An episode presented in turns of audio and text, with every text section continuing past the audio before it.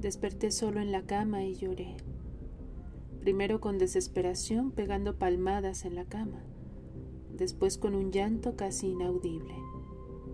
Me tiré en un pozo de tristeza. No sé cuántos minutos me perdí en ese laberinto. Luego tuve un brote psicótico. Me levanté de la cama y caminé sin dirección. Pasé frente a un espejo y hablé conmigo. No recuerdo lo que me dije, pero me llamé a la acción, a la guerra y al combate como si fuera yo un fanático convencido de una idea. No sé si era viernes. Podría averiguarlo, pero no quiero. Prefiero dejarlo perdido en el tiempo. Me di un baño y me vestí. Tomé té y fumé.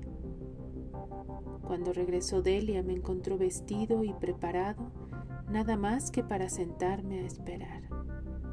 Le pregunté si había llorado con sus hermanos y ella me contestó, no voy a llorar, de momento no voy a llorar. Los tres días más difíciles de mi vida.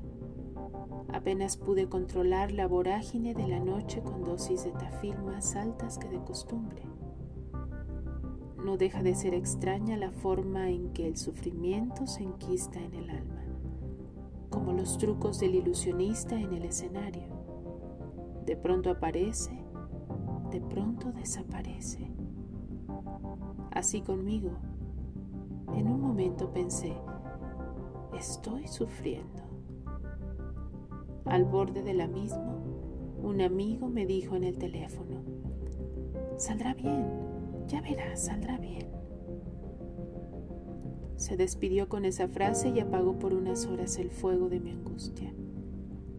Cuando uno está enfermo, la ansiedad es un enemigo mortal.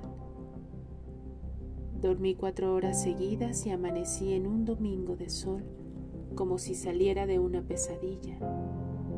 Pero lo mío no era un mal sueño.